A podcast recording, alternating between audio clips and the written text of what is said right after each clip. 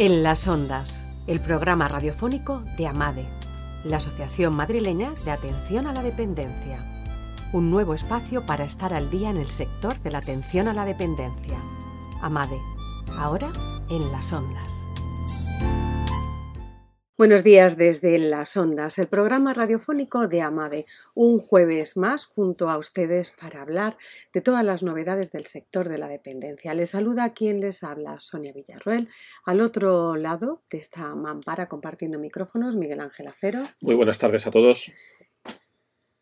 Y todo el equipo de los profesionales y expertos de Amade que nos van a acompañar a lo largo de esta hora que empieza ya.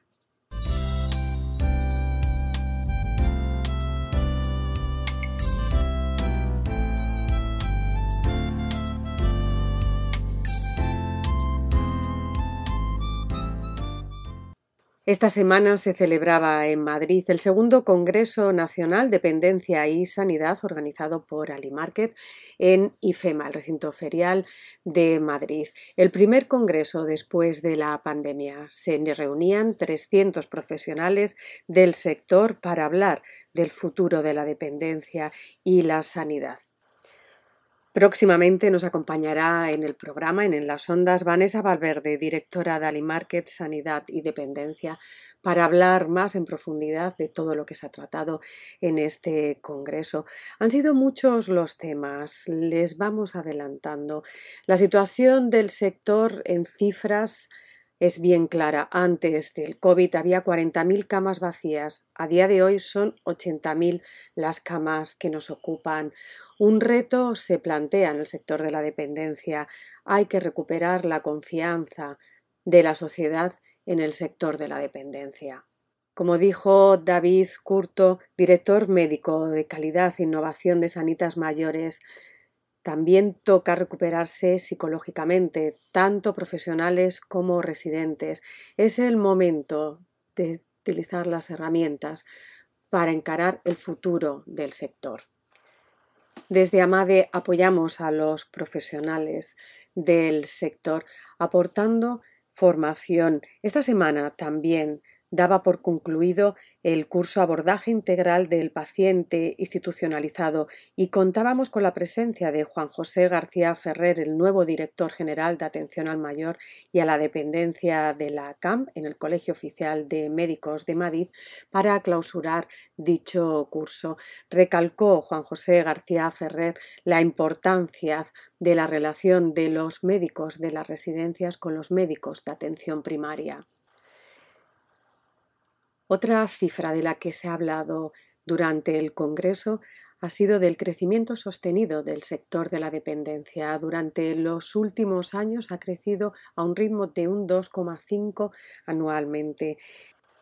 Los directivos, gestores, propietarios y comerciales de Madrid disponen de la oportunidad para inscribirse en el nuevo curso de la Asociación Madrileña de Atención a la Dependencia, AMADE, con el que se pretende ofrecer recursos y herramientas para llegar a nuevos usuarios mediante la aplicación de planes de comunicación externa.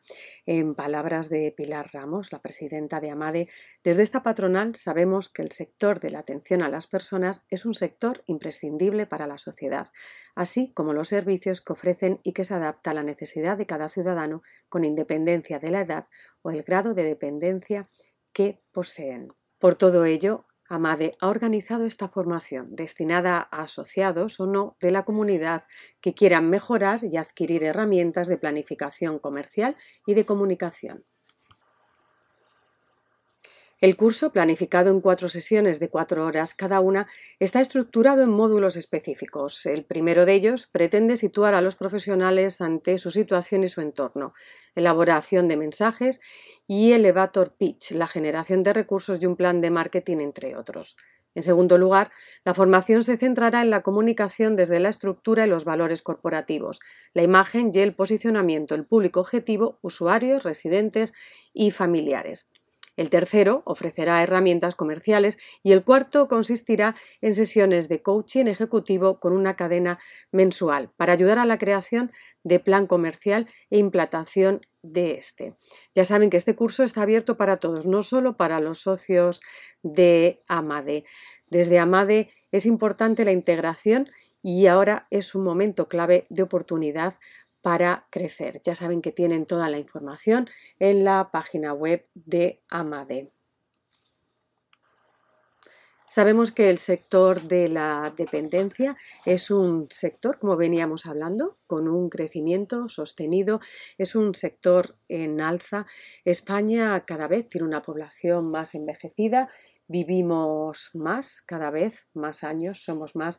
Desde aquí escuchan cada semana a nuestros expertos eh, de AMADE, donde hablamos de los retos del futuro que tenemos que enfrentar, de esa necesidad de innovación. Como hablaban en el Congreso de Dependencia y Sanidad, hay que recuperar la confianza del usuario, la confianza de la sociedad y además hay que seguir creciendo. Sí, como bien dices, eh, también abogamos por el reconocimiento de la dependencia como un sector económico, como un sector estratégico y como un sector de futuro. ¿Qué quiero decir con esto? Que es verdad que insistimos mucho desde el programa en, en la innovación, en esa apuesta desde la patronal, desde AMADE, por la innovación y la profesionalización del sector, pero más allá de eso también se anima desde nuestra organización, desde, desde AMADE, eh, a eh, bueno, ver el sector como una oportunidad de negocio, como una oportunidad de, inversión y, por qué no decirlo, como una oportunidad de emprendimiento desde distintos ámbitos, desde distintos sectores, desde una inversión directa en lo que es eh, lo que llamamos las plazas, las camas, en centros de, día, en centros eh, de residencia para mayores o en propuestas profesionales que puedan ayudar al sector en su crecimiento, es decir, en un emprendimiento que se dirija a la digitalización del sector, a la modernización de sus infraestructuras, eh, técnicas, eh, logísticas de, todo tipo. Entonces, eh, abogamos también, como decía al principio de, mi intervención, por ese reconocimiento como sector económico y como una posibilidad, pues eso, de negocio, como una posibilidad de crecimiento económico y de emprendimiento desde distintos, desde distintos sectores, ya que España es un país de emprendedores, pues animar a que la gente mire hacia el sector de la dependencia. Precisamente para emprender y para mantener estos negocios, como hablábamos, lo suyo es tener cuantas más herramientas mejor. Por eso hablamos, como este curso de Amade, de gestión comercial, este curso de, donde resalta la importancia de la comunicación a la hora de un plan de negocio. Sí, pero además es que este tipo de, cursos, de este tipo de encuentros eh, y de espacios de formación sirven también para tejer redes de, negocio, para este, tejer redes comerciales, para tejer redes de contactos, para saber qué está haciendo nuestra competencia, que muchas veces la vemos entre comillas, sé que no se me entienda mal la expresión, pero la vemos como el enemigo y no nos damos cuenta que en realidad es también nuestro aliado, ¿no? Que hay, es un sector de mercado muy amplio, con mucha necesidad y que cada uno puede buscar su propio espacio y que incluso la posibilidad de tejer alianzas y relaciones entre distintos sectores y distintos empresarios puede hacernos crecer a todos. Es cierto que otro de los puntos que se ha visto durante el Congreso es esa necesidad de unión. Salió una otra cifra.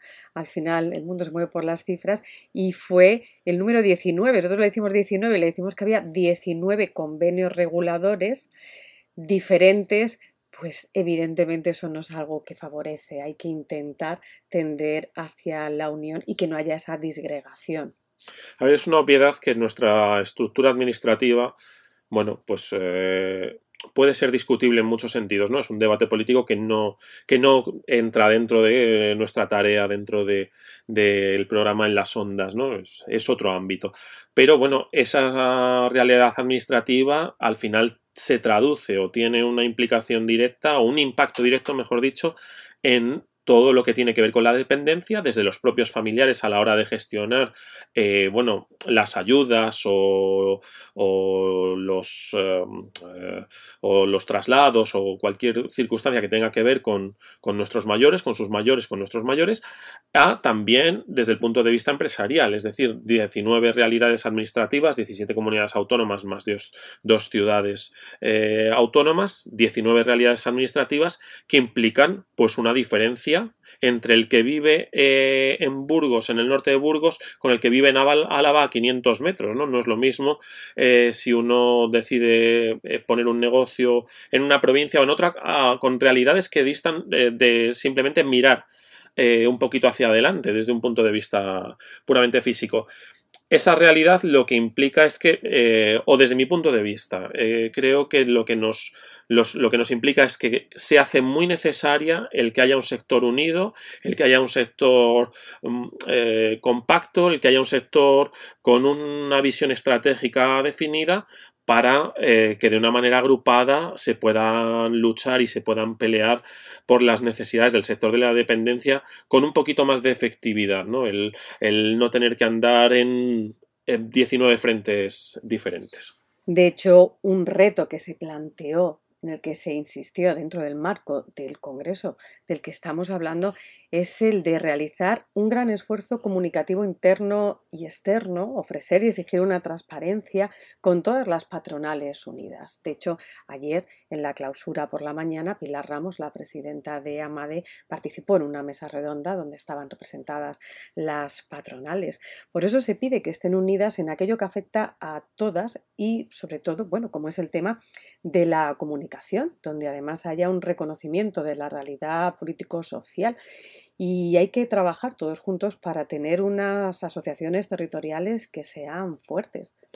Unas organizaciones territoriales que sean fuertes, por supuesto, hablábamos antes de esa red de interacciones y de relaciones entre los empresarios del sector, esa posibilidad de, dirigirse hacia el exterior para ofrecer eh, una visión del, del sector de la dependencia que muestre que es una oportunidad también de negocio y de crecimiento y de desarrollo.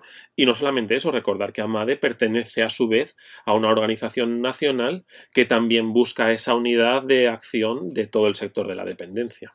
Salud emocional con la psicóloga Silvia de Bodas. Seguimos en En las Ondas, el programa de Amade, y ahora lo hacemos con nuestra psicóloga Silvia de Bodas. Buenos días, Silvia. Hola, buenos días. Bueno, hoy nos vas a hablar, Silvia, el último programa hablábamos de los centros de día y hoy nos vas a hablar de las residencias, lo que es una residencia. Nos lo vas a poner en contexto, la realidad de las residencias y cómo vemos las residencias, Silvia. Pues sí, porque al final cuando hablamos de residencias lo primero que nos surge también es el miedo, ¿no? A enfrentar eh, este cambio y es normal cuando tenemos una idea errónea de, lo que es, así que por eso es tan importante que lo, que lo, que lo conozcamos desde dentro. Sí, porque además uno a veces cuando dicen lo de una residencia tenemos una imagen un poco arcaica, ¿no? De lo que, de lo que eran antes las residencias. Sí, exactamente, porque al final, bueno, las personas que empiezan, bueno, que están ingresando también tienen hijos, pues que, pues que tienen una imagen de, de las residencias de como hacía 50 años, ¿no? Que directamente ni siquiera eran residencias, se denominaban asilos o en el mejor de los casos algún hogar. Pero eran, pues eso, otro tipo de institución que ahora mm, creemos que es que es como que viene relacionado y para nada, o sea, las diferencias que tienen son, eh, son fundamentales y no tienen nada que ver una cosa con la otra. Claro, es que además, fíjate ya esa palabra, ¿no? Cuando uno dice el asilo, ¿no? Te, te lleva un asilo. Eh, ya suena, ya el término es, es muy feo ya en sí. De hecho, hay mucho desconocimiento de lo que es una residencia y de verdad lo que uno se encuentra cuando llega a una residencia. Pues sí, porque también está relacionado un poco con lo que decíamos de, de, la sociedad, ¿no? Porque antes cuando éramos mayores, pues mm, no llegábamos a conocer una enfermedad de larga duración, ¿no? Como no durábamos tanto, que decíamos, pues pues no lo conocíamos y si la teníamos, la pérdida de capacidades al final no avanzaba tanto, con lo cual las personas que, que al final ingresaban en este tipo de centros eran personas con un alto deterioro físico o cognitivo, pues que, que nos chocaban a simple vista, ¿no? O sea, si alguien tenía la oportunidad de ir en algún momento de sus vidas, decían, madre mía, madre mía, ¿qué hay aquí? Claro. Además, estas personas no solían tener eh, familiares, ¿no? Por eso eh, la sensación que tenía la gente de abandono, ¿no? Porque esas personas que estaban allí, pues estaban de puertas para adentro, las instituciones eran cerradas, además, no no por ninguna razón en particular, sino porque mm, como no tenían muchos familiares pendientes de esas personas, pues tampoco favorecían el contacto con el exterior, ¿no? Como mucho existiría algún patio en el mejor de los casos, pero no, no se vivía con el entorno. Claro, claro. Y Silvia, hoy en día, ¿cuál sería la dinámica, esa dinámica en la que se interactúa en una residencia? Pues sí, mira, para empezar, eh, el tipo de agrupación ya es totalmente diferente, porque con esto de que hablamos siempre de la teoría central de la persona, agrupamos a los residentes también por aficiones, por gusto, por maneras de, conductas que tienen en el centro, ¿no? Y luego otra de las eh, diferencias fundamentales es que antes eh, estas instituciones eran eh, de asistencia básica. O sea, que se, ellos les cuidaban y les atendían, pues bueno, porque era un lugar donde no se tenía otras personas, no había otras manos que las hicieran y estaban allí un poco para, para sobrevivir, ¿no? Pero esto no tiene absolutamente nada que ver. Una residencia ahora es un centro geriátrico especializado abierto tanto a los familiares, o sea, las dinámicas que desarrollamos en los centros son bidireccionales, o sea, nosotros compartimos con los familiares y los familiares con nosotros, tanto como dudas a los profesionales como invitarlos en, la, en las fiestas, o sea, ahora por el tema del confinamiento y eso, pues eh, como toda la sociedad nos ha influido, pero nosotros teníamos fiestas de carnavales o, noche, bueno, mañanas viejas, porque por el tema de, los abuelos, pero que venían los residentes y o sea, los familiares y disfrutaban y nos manifestaban esa sensación de bienestar, de poder seguir celebrando fiestas así, o sea, es como ahora el aniversario de la residencia es como las fiestas de un pueblo. Claro. Ellos llegaban, hay actividades durante toda la semana y bueno, ellos se integran en las que pueden, ¿no? Les invitamos a los talleres, a los concursos, entonces es, ellos comparten con nosotros y nosotros queremos ser parte también de sus vidas, porque al final pasamos mucho tiempo con ellos y los familiares tienen esa sensación de, bueno, los estoy dejando también en algo que ellos sienten como, como una casa, como una especie de pueblo, ¿no? esa implicación es muy importante. Claro, porque además, lo que dices, además se produce ahí un feedback, ¿no? De, de, Desde los profesionales que trabajáis en, en, las residencias, los residentes y las familias, donde se establece además esa confianza, ¿no? Ese poder contar con todos que al final es muy positivo, tanto para vuestro trabajo, para la confianza de la familia que deja el residente y para el residente sentirse a gusto y sentirse en su casa allí. Sí, sí, al final ellos están dejando también en nuestras manos las personas que más quieren, por eso también es tan dura la decisión, ¿no? Porque ellos están tomando una decisión por otros y esos otros son las personas que más queremos, ¿no? Las que han cuidado de nosotros. Entonces, por eso también eso es tan importante para los familiares. Claro, además hay otro tema que tú siempre incides, Silvia, que es el hecho de la importancia cuando uno se hace mayor de sociabilizar de socializar, de, de, tener esa relación social, de hablar, de compartir con otras personas.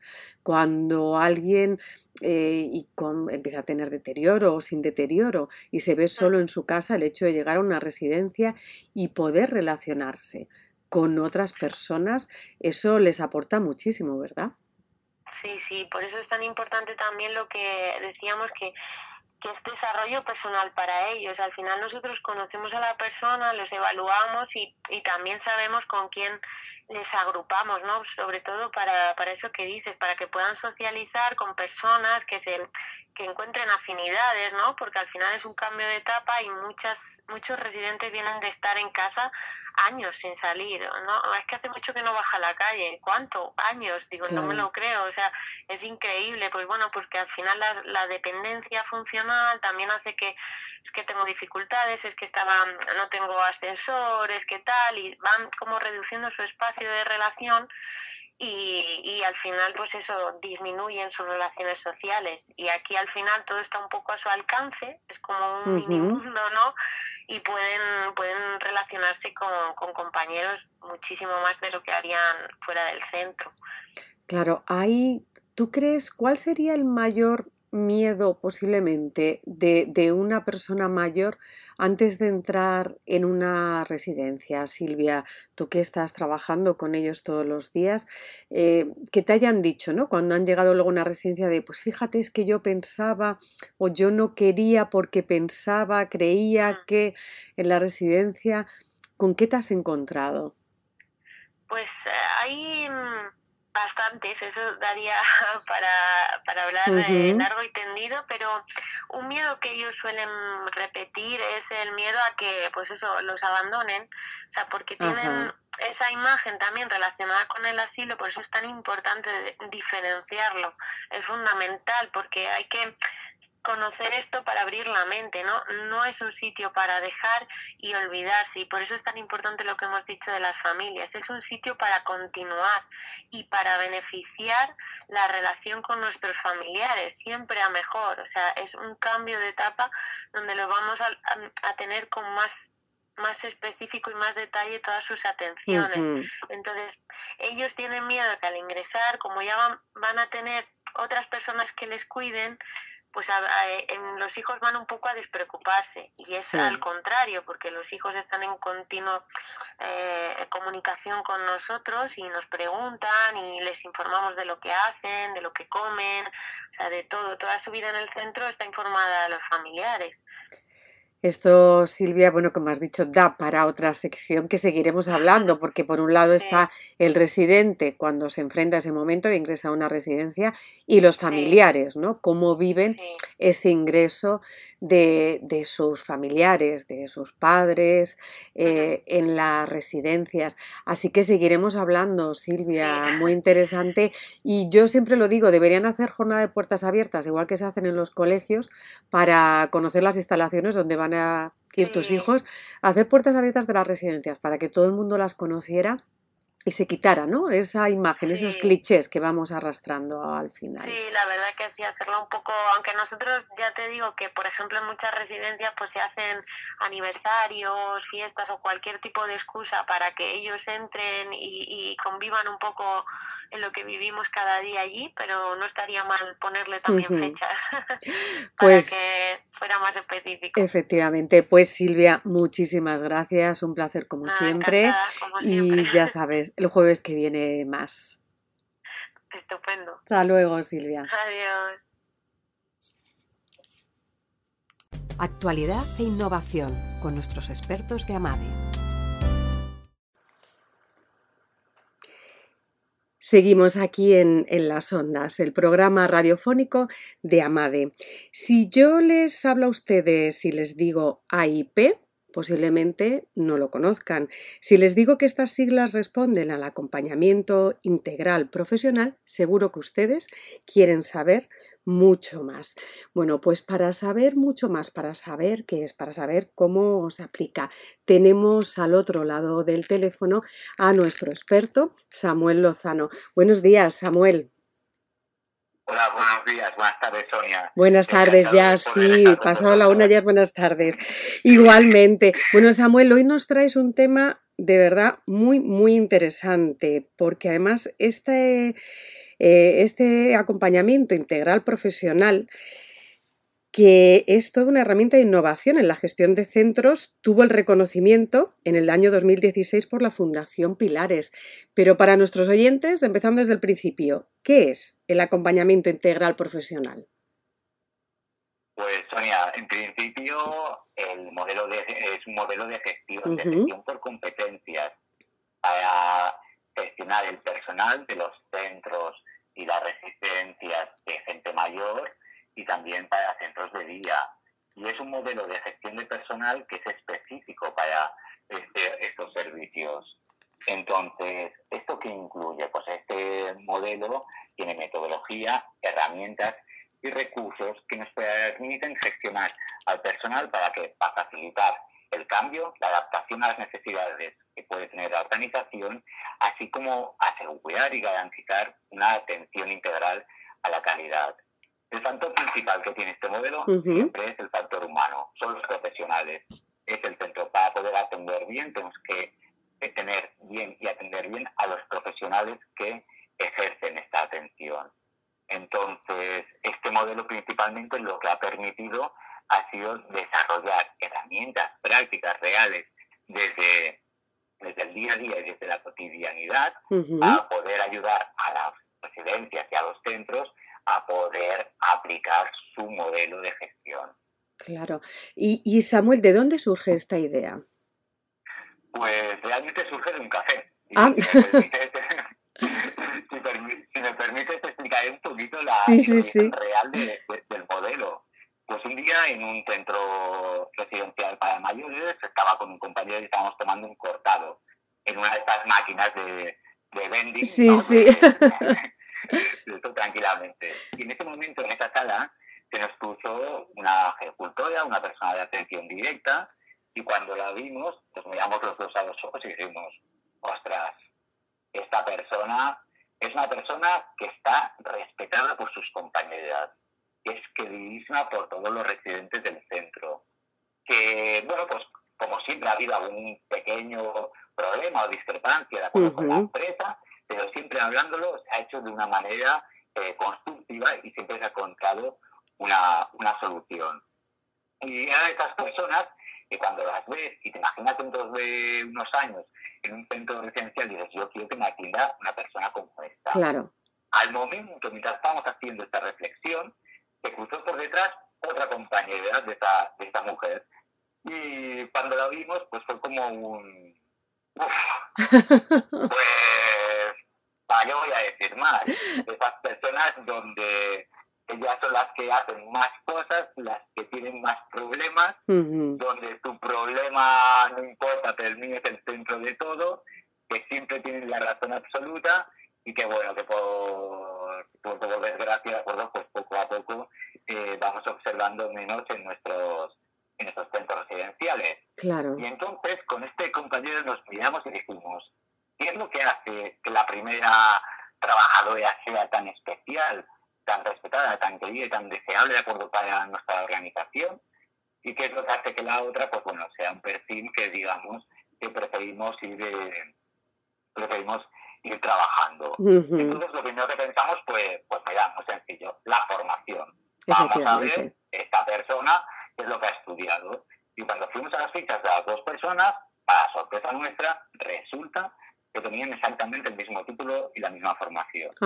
Así que acto seguido lo que pensamos es la experiencia. Para una persona mucho más experimentada, tiene capacidad de, acuerdo, de, atender mejor y trabajar mejor. Así que lo que hicimos fue mirar cuándo habían ingresado en el centro y qué experiencia tenían previa. Sí. Y para sorpresa nuestra, tenían la misma experiencia. Vaya. Los mismos años trabajando. Ostras, pues ¿qué puede ser? Pues dándole muchas vueltas y no me voy a alargar, lo que nos dimos cuenta que lo importante no es lo que hacían, ni, qué título tenían, ni desde cuánto hacían eh, que trabajaban en el sector, sino lo importante era su motivación, cómo hacían las cosas. Así que trabajando y desarrollando llegamos al concepto de acuerdo de las competencias como esa herramienta que luego estructuramos en un modelo para poder eh, atender, gestionarlas y buscar y desarrollarlas para conseguir atender bien a las personas siguiendo la cultura y los objetivos estratégicos que tienen las diferentes organizaciones y empresas. Claro, claro qué, importante lo que estás diciendo, porque además, fíjate, dos personas, ¿no? Con igual formación, con igual experiencia, y al final dices, no, aquí hay, como se decir, ¿no? La actitud, ¿no? Con la que encaras. Hablas de las competencias. ¿Qué serían las competencias, Samuel? Pues una competencia de acuerdo es un comportamiento, es una manera de hacer, sencillamente. Es eh, aquello que hacemos, pero que incluye muchas cosas por debajo. Incluye el saber hacer, los conocimientos que tenemos. También incluye el poder hacer, o sea, las habilidades que tenemos para desarrollar esos conocimientos. Pero de una forma fundamental, también lo que incluye es el tema de cómo lo hacemos, nuestra actitud hacia la actividad que desarrollamos. Y por último, un factor también importantísimo que es querer hacerlo, que es la motivación.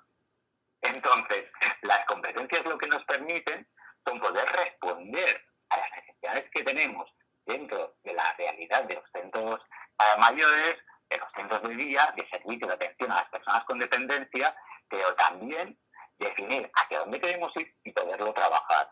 Porque eh, no sé, normalmente lo digo así, o sea, una competencia es algo tangible, es como una mesa, una cucharilla, es una herramienta que sirve para algo. Y son totalmente, se pueden medir, se pueden observar. Aparte, dan una respuesta a aquello de si la vocación se nace o se hace. Naturalmente que hay personas que tienen más capacidades básicas para poder ser pues, más empáticas, más receptivas, más sensibles, pero también son aspectos que podemos trabajar, que podemos desarrollar a partir de la experiencia, la capacitación y la formación.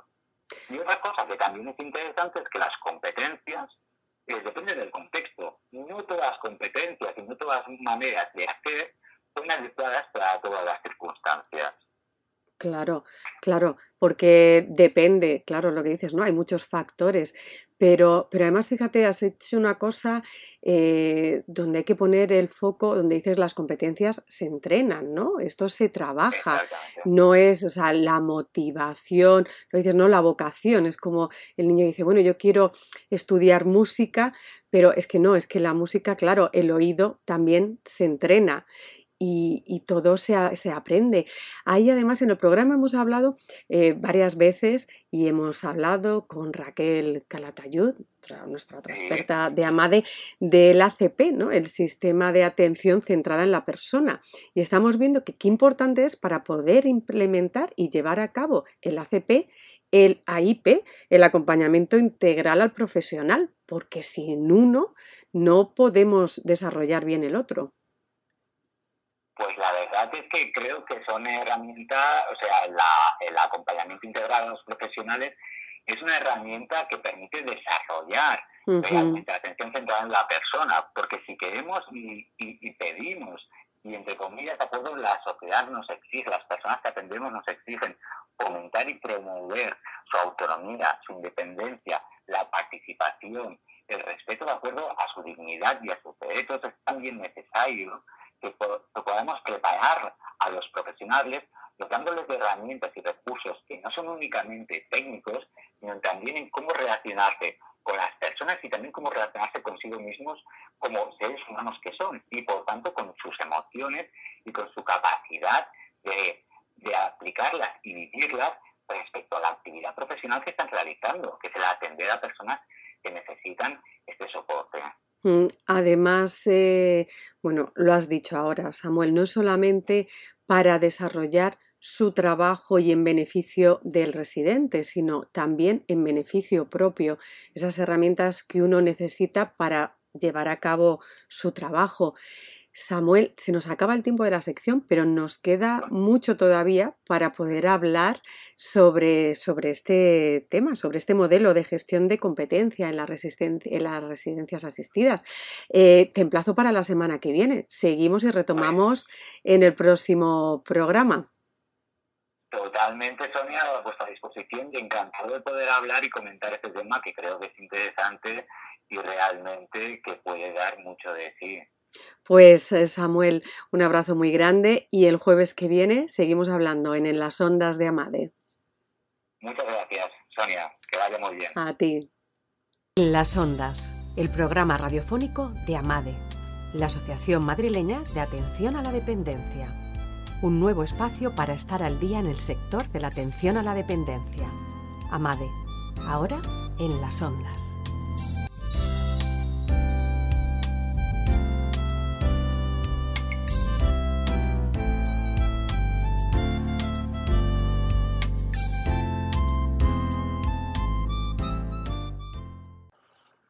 Y ahora en Las Ondas, el programa radiofónico de Amade, tenemos al otro lado del teléfono a nuestro colaborador, Jaime Conde, director jurídico del despacho jurídico más mayor legal.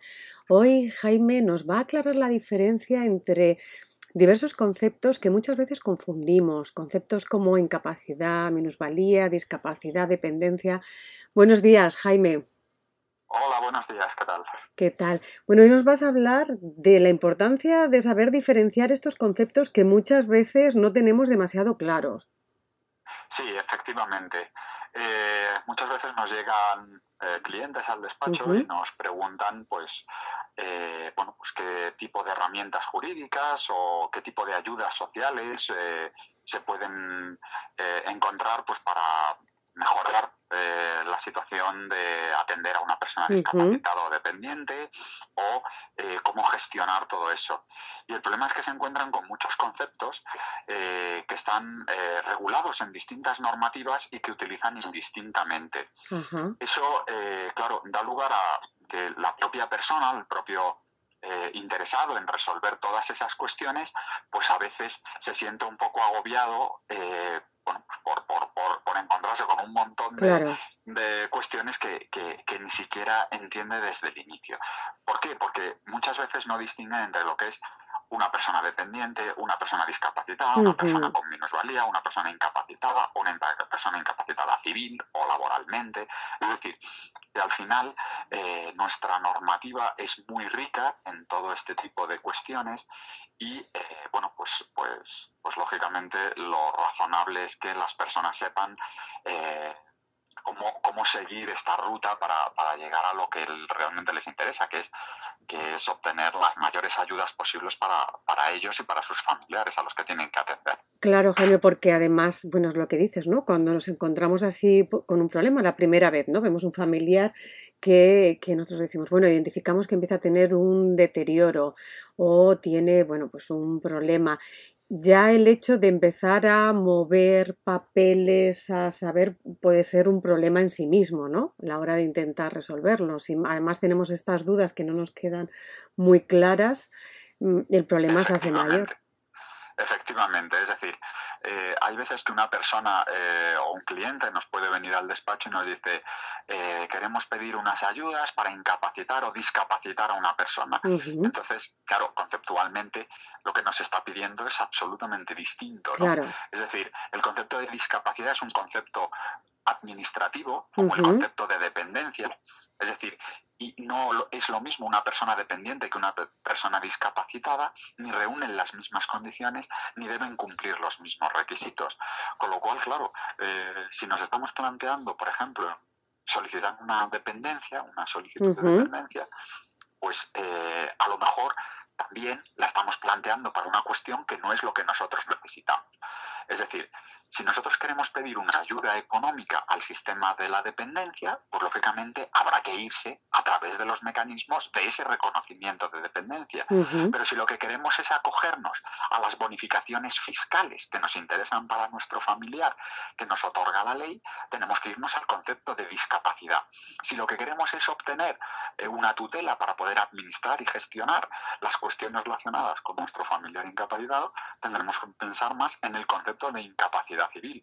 Si lo que queremos es solicitar de la Administración el reconocimiento de que no estoy posibilitado para, la, para el ejercicio de profesión u oficio, es decir, que no puedo trabajar, tendré que irme al de incapacidad laboral. Y cada uno tiene su propia normativa, cada una tiene su propio ámbito conceptual y cada uno, lógicamente, tiene sus propias eh, consecuencias jurídicas, mm, tanto de naturaleza fiscal como de naturaleza administrativa. Y no tienen nada que ver unas cosas con la otra. O, bueno, puede haber ciertos vínculos, pero desde luego eh, al objeto de lo que luego tengas que desarrollar en, en el ámbito de las administraciones, pues lógicamente eh, no es lo mismo eh, las consecuencias de una declaración de dependencia que las consecuencias de un reconocimiento de discapacidad o en su caso de una sentencia de incapacitación. Claro, porque fíjate, Jaime, ahora que estás hablando esto, bueno, me viene a, a, la cabeza un caso además, bueno, que hemos tenido de una conversación cercana a estos días, donde mm, se veía claro lo que estás comentando, ¿no? La diferencia, la gente cómo confunde la dependencia y la discapacidad porque estaban hablando de, bueno, pues a mi familiar le han dado este grado de dependencia, estamos moviendo con servicios sociales para el tema de la residencia y con eso tendrá ventajas en la declaración de la renta. No es lo mismo, ¿verdad? Para las ventajas fiscales estamos hablando de una discapacidad. Efectivamente, es ahí a donde vamos. Es decir, hay personas que solicitan el reconocimiento de dependencia creyendo que con eso van a tener unas bonificaciones fiscales, o lo que es peor, se aplican bonificaciones fiscales en su declaración de la renta simplemente con ese reconocimiento de dependencia y luego no cuentan con los requisitos que la ley establece para poder aplicárselas, con lo cual se encuentran con que llegan las sanciones, que llegan eh, las eh, declaraciones complementarias y que llegan pues, pues molestias que al final es lo que lo que se pretende evitar. Es decir, que, lo que se creó como una ayuda para una persona con unas condiciones eh, de desventaja determinadas, pues al final se convierte en un quebradero de cabeza, ¿no? En una molestia más. Eh, para eso, desde luego, lo mejor eh, siempre es asesorarse, siempre es que alguien les, les ayude a concretar, pues bueno, pues, pues qué, qué es lo que necesitan, es decir, la planificación que es fundamental en estas cuestiones de dependencia y discapacidad y, pues definir exactamente qué es la cuál es la estrategia a desarrollar con el familiar y luego buscar la ayuda de alguien que, pueda, que pueda orientarte adecuadamente. Hay un problema cuando uno se plantea, ¿no? Empezar a mover papeles, empezar estos trámites. Y hay un problema que además lo hemos visto que desde, bueno, desde AMADE, desde CEAPS, se está intentando luchar porque esto se acorte, que son los tiempos, por ejemplo, en el caso de la dependencia, del reconocimiento de la dependencia. Nos encontramos, Jaime, con que realmente son tiempos muchas veces muy largos, ¿verdad? Sí, efectivamente. Estamos tardando pues en torno a seis meses, siete meses se puede tardar en obtener un reconocimiento de dependencia o incluso un reconocimiento del, porcentaje de discapacidad. Y claro, son requisitos previos para poder acceder a muchos recursos con lo cual supone una barrera, esos plazos suponen una barrera en personas que además presentan unas patologías que son degenerativas y que a lo mejor cuando se encuentran con ese reconocimiento han cambiado sus circunstancias sustancialmente, es decir, donde antes se planteaban una cuidadora a domicilio, ahora se plantean un recurso mm, más tipo institucionalización, residencia, etcétera, etcétera. y claro, obviamente es, es, la norma la que debe acompañar al ciudadano y no el ciudadano la que tenga que adaptarse a la norma, ¿no? Eso, es lo, eso parecería lo razonable. Sí, sí, sí. Eh, buenas tardes, Jaime. Hablábamos estos días, insistías mucho en tema de plazos y también en las características ¿no? de, cada, de cada dependiente, la evolución de cada persona y vuelves a incidir ahora. Cuando tenemos iniciado un proceso, esos cambios de, en los niveles de dependencia eh, implican empezar de cero cuando necesitamos eh, cambiar de estadio, cuando necesitamos cambiar de nivel o el hecho de tener un proceso iniciado hace que todos los trámites burocráticos, administrativos sean un poquito más sencillos más ágiles. Sí. más que sencillo, Sí, el hecho de tener un expediente abierto, desde luego, eh, supone que, que, bueno, que, al final eh, podamos acortar, eh, porque al final, si yo tengo que hacer un cambio para por, por, por una una evolución degenerativa de la patología que ha, que, ha llevado a que, a que el reconocimiento de la discapacidad sea mayor, pues se hace a través de un mecanismo que es el de revisión y ya tenemos una base fundamentada, con lo cual, lógicamente, todo eso mm, acorta plazos. Eh, en, en, cuanto al cumplimiento de requisitos, hay que volver a acreditarlo, hay que volver a presentar los papeles, hay que volver a ir al registro, hay que volver a que le vea al tribunal médico, es decir, todo eso hay que repetirlo. Pero digamos que la cuestión se agiliza, es decir, que, algún plazo sí se acorta, depende de en qué. Fundamentalmente, por ejemplo, eh, es muy importante una persona que necesita un tutor que se le reconozca la situación de incapacidad, porque es lo más importante. En ese procedimiento judicial lo más importante es reconocer que este señor es una persona que no puede administrar sus, sus bienes por sí mismo, con lo cual todo lo que luego rodea a ello, es decir, designación de tutores, autorizaciones para hacer unas cosas u otras, etcétera, etcétera, digamos que ya serán accesorias, lo cual lógicamente facilita muchísimo toda la gestión. Jaime, para el común de los mortales, para los ciudadanos de a pie, que nos produce toda esta cuestión de, la, de las administraciones, nos produce mucha confusión, nos produce muchas dudas. Es que, por un lado, nos hablas de servicios sociales, pero también hablas de tribunales médicos, con lo cual tenemos que, que relacionarnos o interaccionar con distintos niveles o con distintas áreas de la administración pública. Pero, en último lugar, eh, o en última instancia, ¿quién, ¿quién, tendrá la palabra para la decisión final? ¿Será eh, la administración pública o será un juez?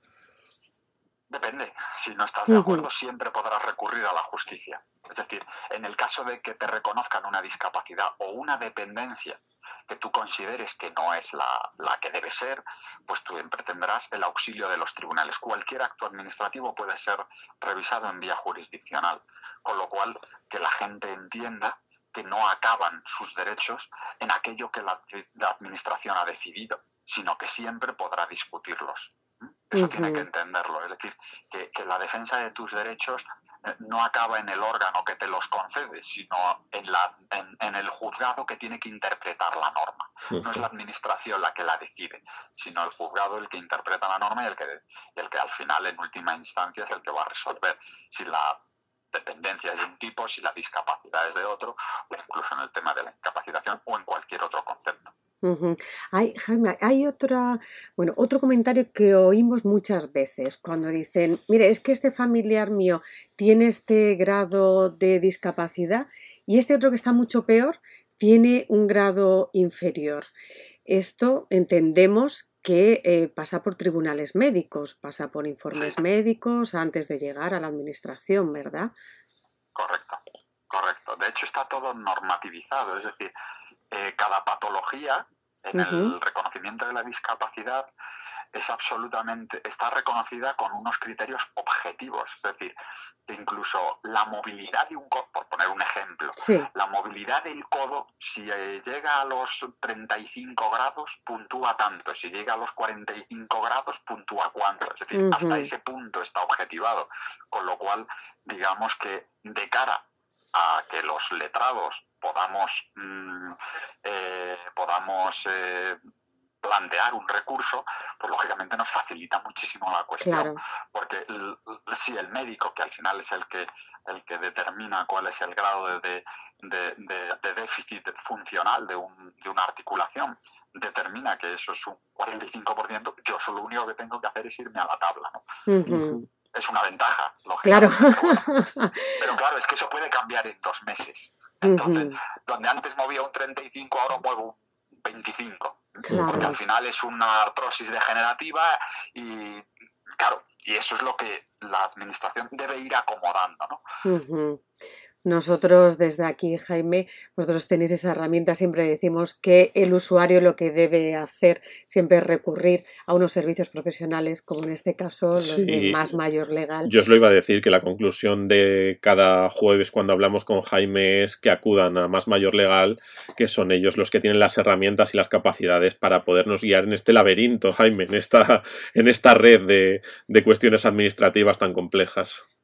Muy bien, nosotros encantados, como siempre. Sí, además, Jaime, nos queda cada vez más claro que con todo lo que tú nos cuentas, cómo tú nos ilustras y vemos lo que hablábamos, ¿no? Lo que se comenta a pie, vemos cómo al final quedan cosas que no están claras, cómo mezclamos conceptos y cómo al final puede dar a error que, y lo que tú dices, ¿no? Nos puede dar muchos quebraderos de cabeza. Sí, esas leyendas urbanas, ese radio Macuto, tengamos cuidado, cuidado. lo mejor es asesoramiento profesional.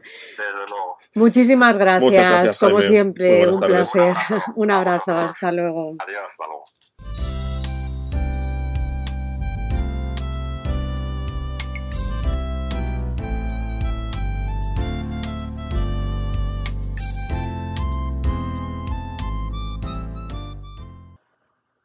Y hasta aquí un jueves más en En las Ondas, el programa radiofónico de Amade como siempre trayéndoles las últimas noticias en el sector de la dependencia.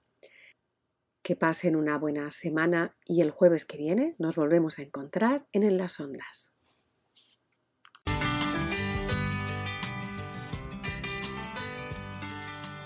Hoy me detengo en los pensamientos. Solo pienso en ti. Solo pienso en ti.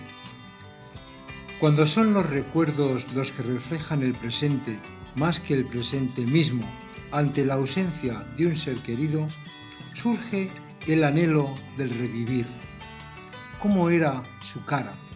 ¿Cómo eran sus manos, su caminar, sus caricias, sus frases? Cuando esa ausencia del ser querido lo es aún cuando está en vida, cuando esa ausencia del ser lo es debido a alguna de esas tremendas enfermedades que van despojando poco a poco a quien la sufre de su propia identidad, es cuando parece que nos encontrásemos ante un cuadro, ante un retrato cuya pintura hubiese ido desapareciendo poco a poco y que a la vez que te alejas para enfocarlo mejor con tu mirada, lo que realmente sucede es que de aquel hermoso retrato solo va quedando el lienzo en blanco. Entrar en contacto con personas que padecen demencia, Alzheimer, senilidad, deterioro cognitivo, te hace recapacitar sobre el paso del tiempo, sobre los porqués de esos encuentros, de esas visitas, de esas conversaciones. Y sin embargo, tú sigues viniendo, las horas se pasan volando, sospecho que no tenemos prisa. Demencia, Alzheimer, senilidad, deterioro cognitivo son palabras que duele pronunciar y duelen más sufrir. Son el día a día de lo cotidiano para muchas personas, unas retratadas, otras frente al retrato. Un grupo de músicos, componentes de diferentes bandas de los años 1970 y pico, se reunieron para formar Krach, nombre formado por las primeras letras del nombre de sus componentes, Cánovas, Rodrigo, Adolfo y Guzmán. En el año 1974 publicaron el tema Solo pienso en ti, incluido en su LP Señora Azul, un LP que está considerado como uno de los mejores de la historia del pop español. Te dejamos con el tema Solo pienso en ti. Disfrútalo. Muchas gracias y hasta siempre.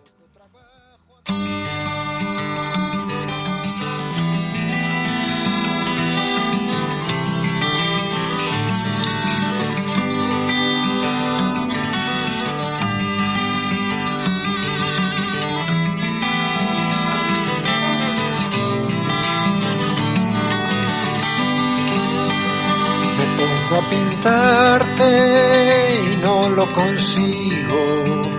Después de estudiarte lentamente termino pensando que faltan sobre mi paleta colores intensos que reflejen tu rara belleza. No puedo captar tu sonrisa, plasmar tu mirada, pero poco a poco solo pienso en ti, solo pienso en ti, solo pienso en ti, solo pienso en ti.